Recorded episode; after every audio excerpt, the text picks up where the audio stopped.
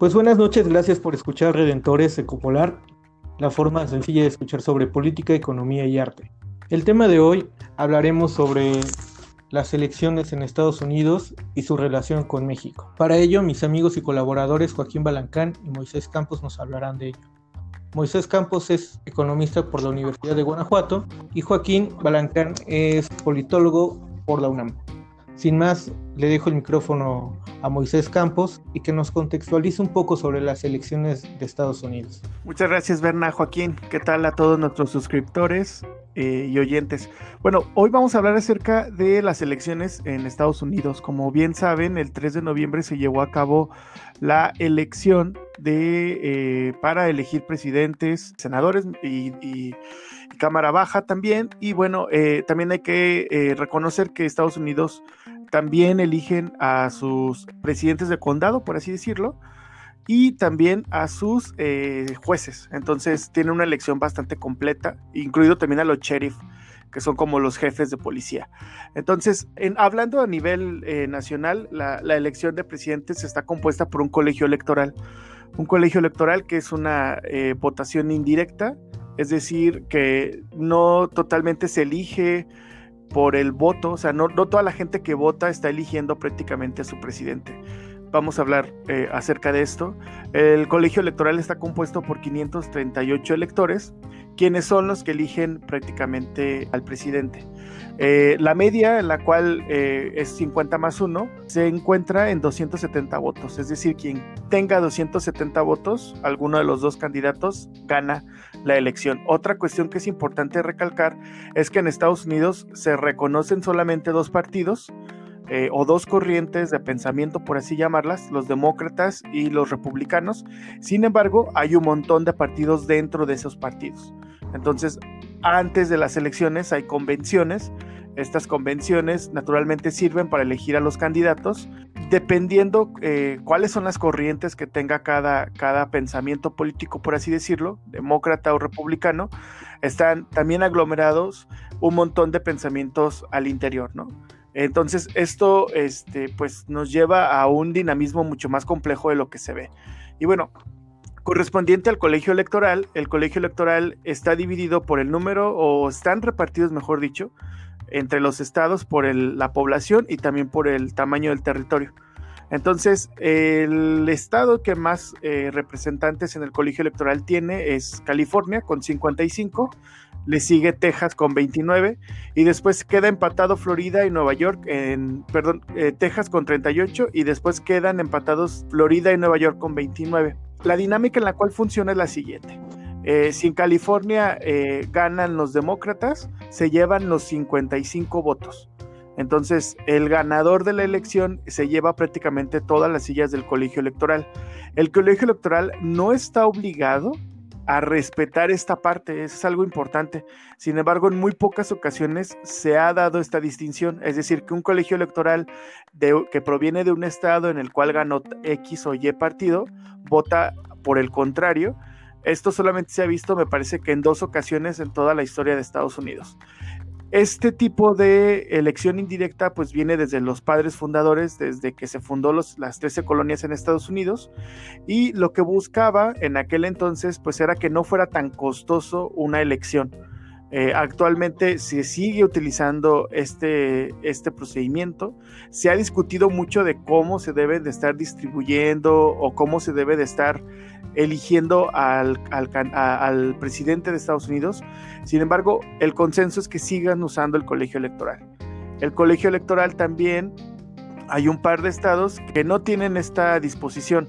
La disposición es eh, proporcional a la, cantidad de votos que se tengan. Y bueno, ha habido acciones en las cuales ha habido como mucho problema con muchas este, disputaciones por eh, querer ganarse el colegio electoral y no siempre el número de votos cuadra con el candidato ganador. Con Trump lo vimos en el 2018, lo vimos también con eh, Bush y con Al Gore en los 2000 Y actualmente lo vemos, ¿no? Que está ahorita en una dinámica muy pesada de ver quién se lleva o, bueno, ya está totalmente garantizado el triunfo de Biden. Sin embargo, eh, Trump todavía está como en esta onda de que le están robando una elección y pues bueno, se esperan diferentes pues, asuntos legales que esperemos que se resuelvan de una u otra manera eh, positivos para Biden, ya que es muy imposible que le quiten menos de 200, de 270 votos. Entonces, prácticamente tenemos ya un virtual ganador. Muchas gracias, Moy. Hablando sobre este contexto sobre el cual ya Biden ha sido ganador, por llamarlo así, por lo menos en, en, alrededor de 200, más de 270 votos, que es lo que se necesita. Y Trump se quedó con 236. Ahorita vamos a ver algunas impugnaciones legales, sin embargo, con lo que nos acabas de mencionar, puede ser que aún así dándole uno de los territorios más grandes, pudiera competirle a Biden. Pero para ello, ¿quién es Biden y qué relación tiene con México o en este caso con el mundo, Joaquín? Hola a todas, a todos, me da mucho gusto saludarlas, saludarlos.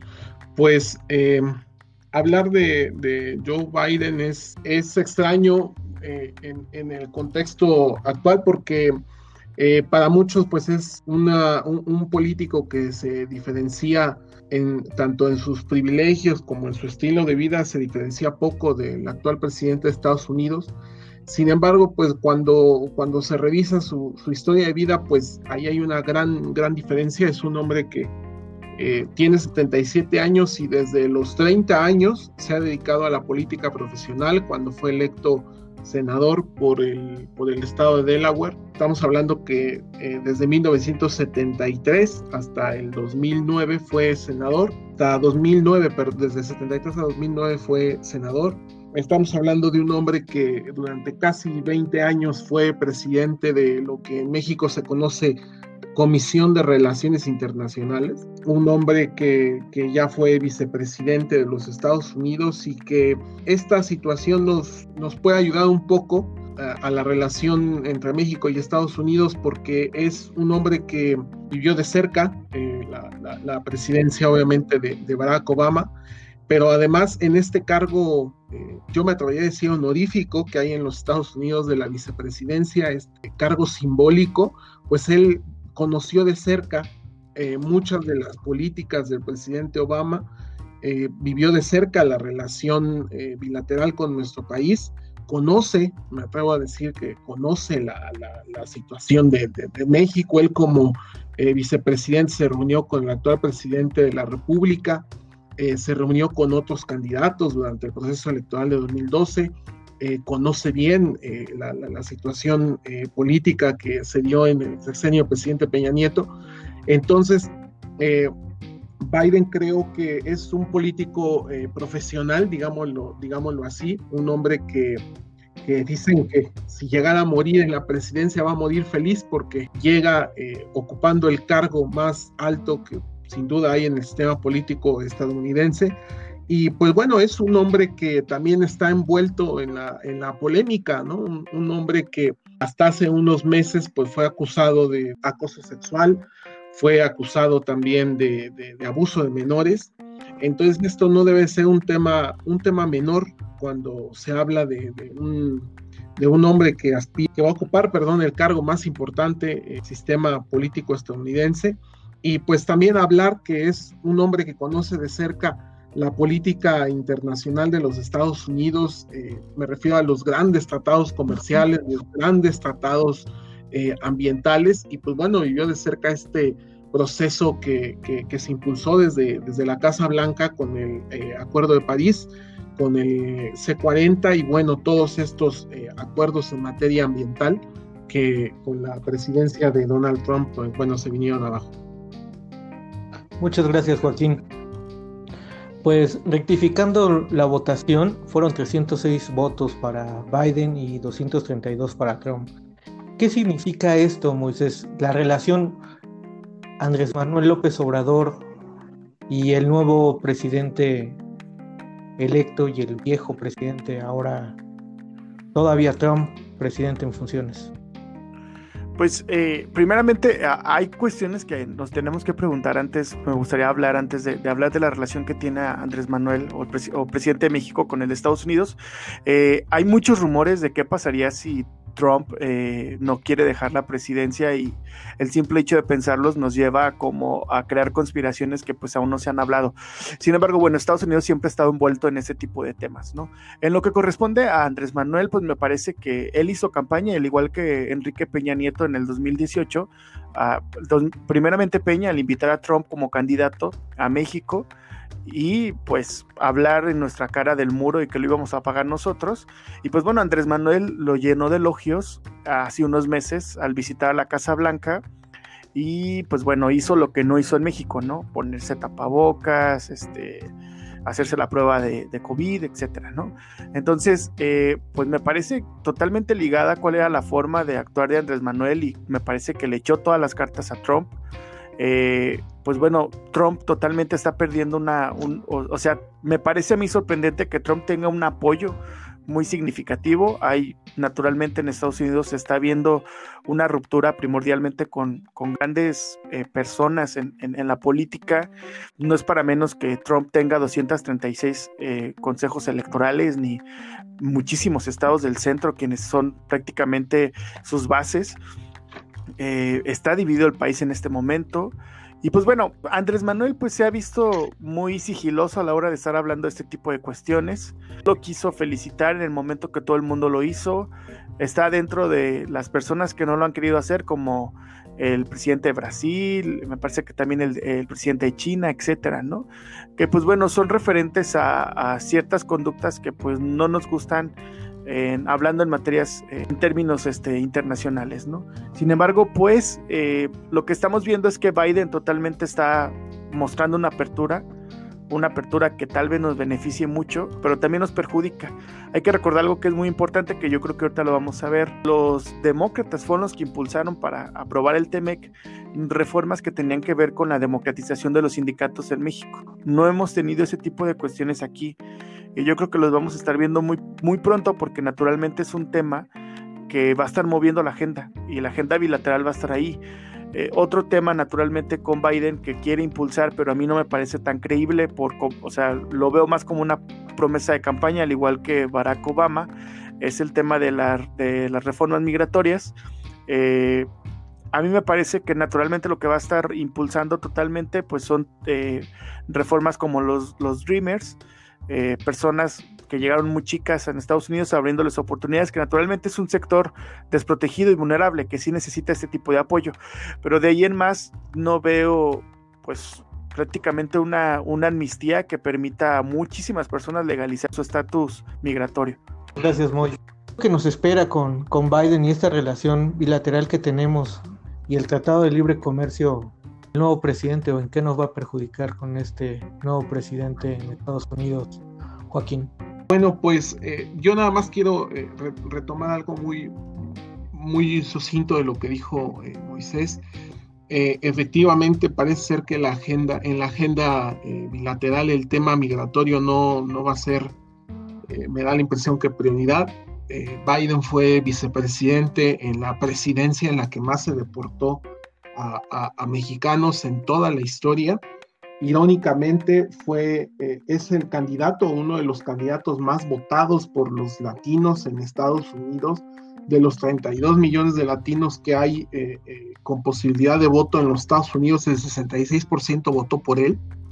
y pues bueno, se ve complicado el panorama en esta agenda y bueno, de manera especial porque no hay que olvidar que, como, como señaló Moisés, la mitad de, los, de los votos de los colegios electorales, un poquito menos de la mitad, perdón, pues se siguen decantando por la opción eh, nacionalista de Trump, xenofóbica del presidente actual.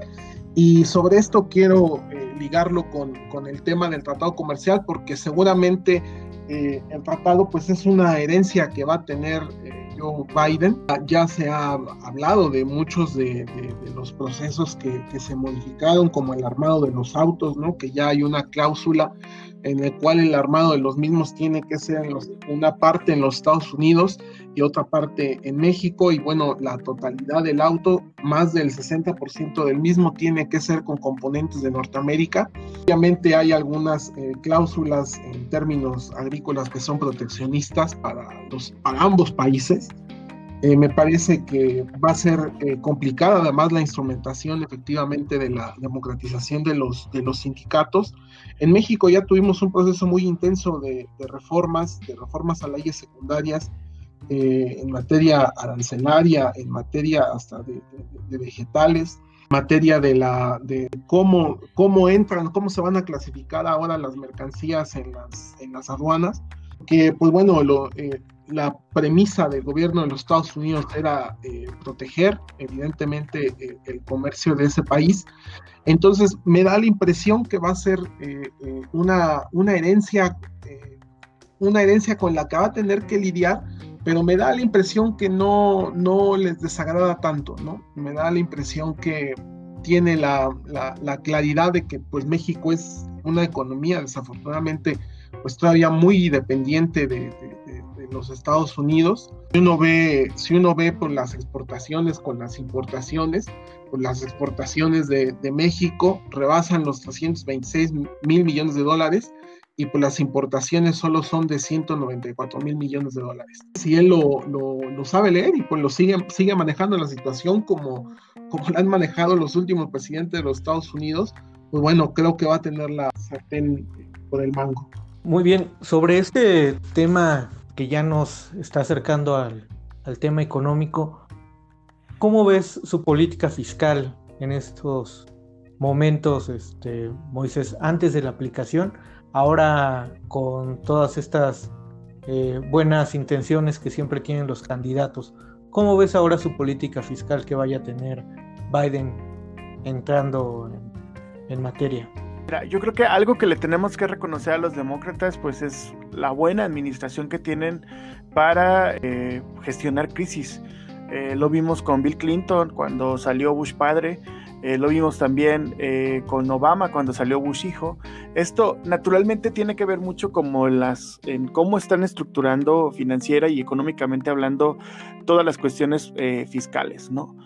a mí me parece que se esperan pues diferentes movimientos que ayuden a sobresalir, primordialmente estar creando empleo, que es algo que pues, es como referente y es necesario.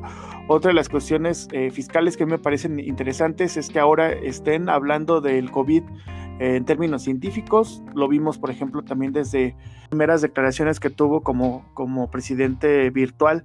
Eh, John Biden, al hablar totalmente de que la comunidad científica debería estar controlando esta crisis eh, sanitaria, me parece que también por ahí va un cuestionamiento que tiene mucho que ver. Eh, ahora, también hay, actualmente se están generando diferentes incentivos, están apoyando económicamente a muchos desempleados, ¿no?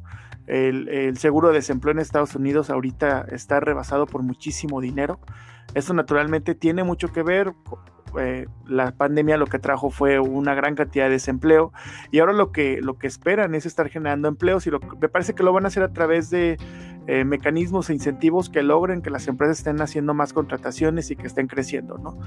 A mí me parece esto en cierta manera que lo puedan llevar muy bien. Otro tema del que no hemos hablado y que me parece que naturalmente va a estar dando mucho ruido es el tema de la política de seguridad en México.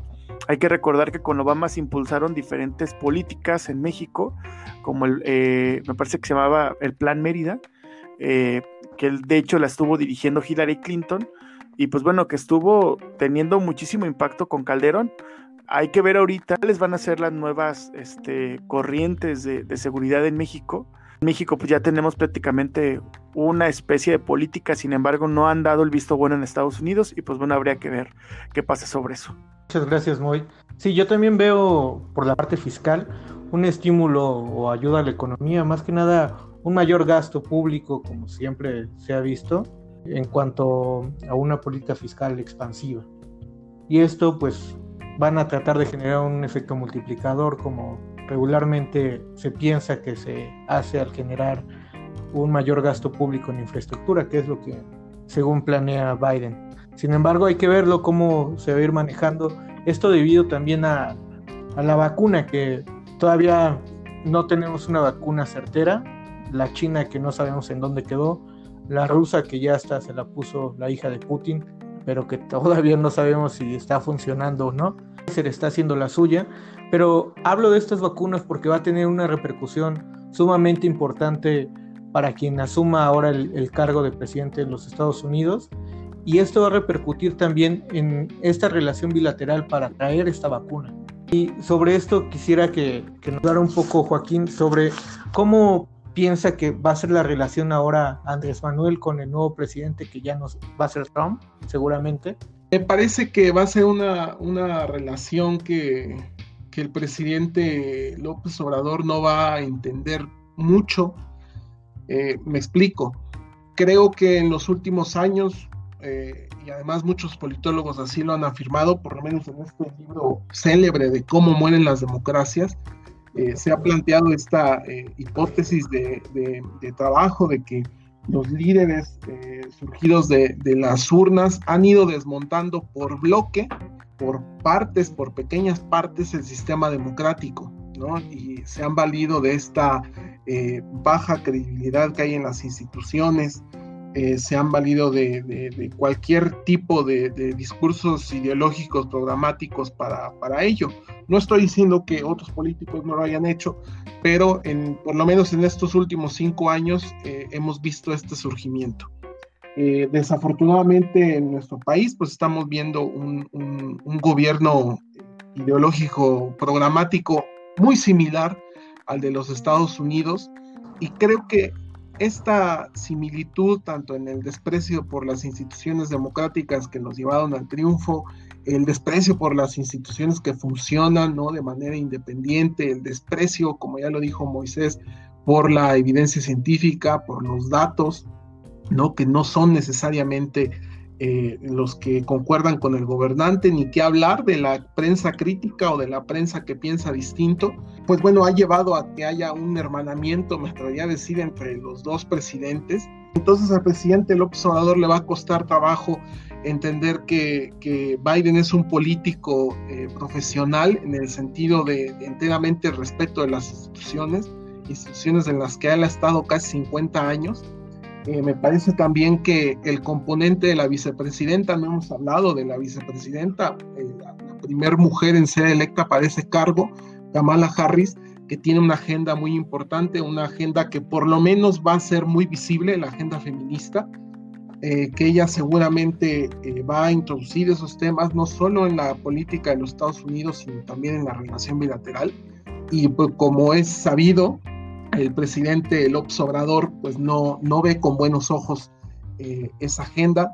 Seguramente también se va a dar una discusión muy importante con el presidente Biden, con la vicepresidenta, sobre la decisión que tome la Corte Suprema de los Estados Unidos sobre el aborto eh, sabemos que el presidente López Obrador tampoco es afecto a esa, a esa decisión, a pesar de que, de que estuvo en, cuando fue jefe del gobierno de la Ciudad de México en un partido que impulsó esa política, sin embargo esa política se aprobó en la administración posterior a cuando él finalizó su, su encargo.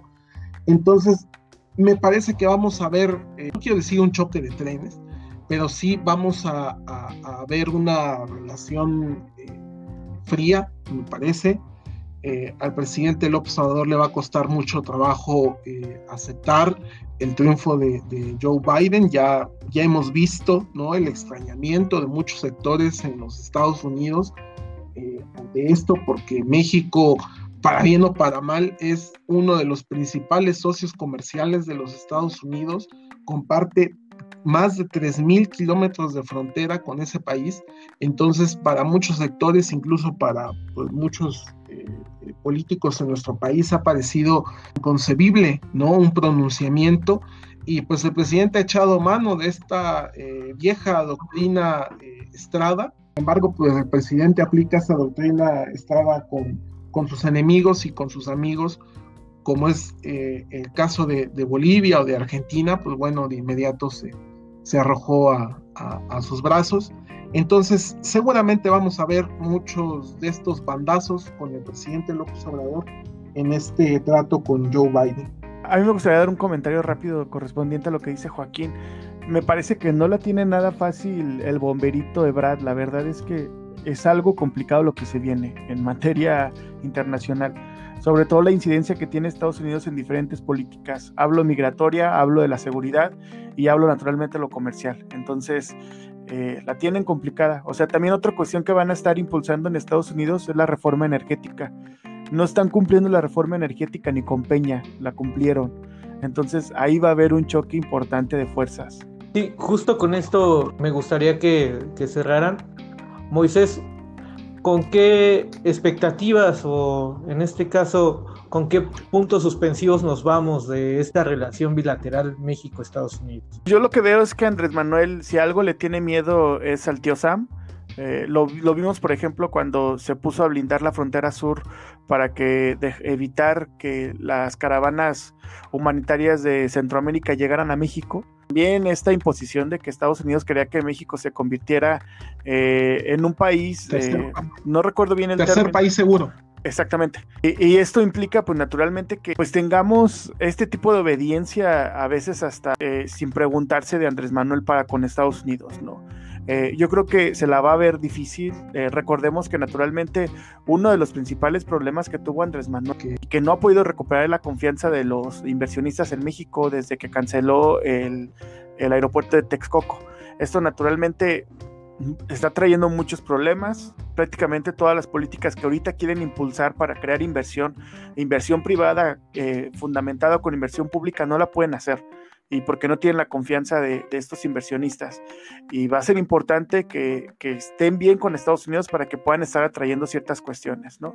me parece que la tienen muy complicada, me parece que, que sí va a ser un contrapeso importante para México y pues vemos a ver cómo se va a estar desarrollando prácticamente toda la política. Muchas gracias, Moisés. Joaquín. Pues bueno, será interesante ver cómo el presidente electo Biden virtual presidente electo, podríamos llamarle así, consigue hablar finalmente con el presidente López Obrador, porque tengo, tengo entendido que en días recientes buscó hablar con él y eh, no, no, no, no tuvo éxito. Entonces, bueno, creo que estos desencuentros van a marcar posiblemente el, primer encuentro entre ambos presidentes y también los pronunciamientos que haga eh, López Obrador en lo que todavía queda de la presidencia de, de Donald Trump si se encuentran otra vez, eh, si hacen algún eh, planteamiento migratorio, eh, si hacen algún planteamiento conjunto, va a ser, va a ser interesante y pues sin duda va a ser una, una, herencia con, con, la nueva presidencia. Creo, como, como dice Moisés, que el pez por su propia boca muere y va a determinar mucho lo que, lo que diga en estos meses el presidente López Obrador, el trato con, con, Joe Biden y aparte pues esta, estas obligaciones que tiene nuestro país con, eh, en materia internacional que no ha cumplido y que repito, hay agendas que el presidente López Obrador no ve con buenos ojos, la agenda feminista, lo vuelvo, lo vuelvo a repetir, me parece muy importante, pero también la agenda de medio ambiente. No creo que es una agenda que él no ve con buenos ojos, que la lleven otros actores eh, que no sea el gobierno, pero además no ve con buenos ojos eh, las asociaciones internacionales para, para esta materia. Muchísimas gracias, Joaquín. Pues sí, hay que irnos con estos temas bastante importantes. Yo considero que también Biden no la tiene nada fácil para sacar cualquier tipo de política en el Congreso. El Congreso está dividido. En cuanto a tema social, vemos también un país dividido. Y creo que de esto sabe bastante Andrés Manuel López Obrador. Pero también el tema del alza de los impuestos que pues ahí tiene pendiente y, el ala extremista de los sindicatos que apoyó a Biden. Vamos a ver cómo funciona toda esta relación bilateral. Pues muchas gracias a los dos. Gracias por escuchar.